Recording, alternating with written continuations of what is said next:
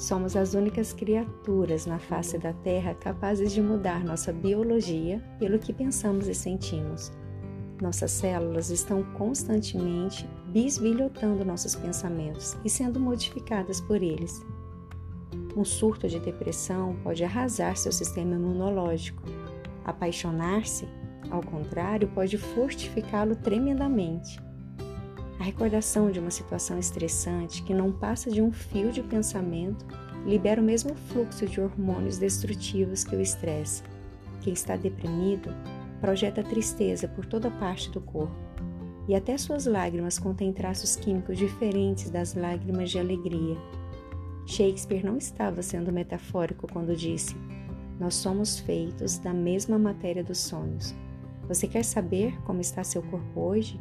Lembre-se do que pensou ontem. Quer saber como estará seu corpo amanhã? Olhe seus pensamentos hoje. Texto do neurocientista Deepak Chopra. Floril Podcasts, por Rogélia Pinheiro.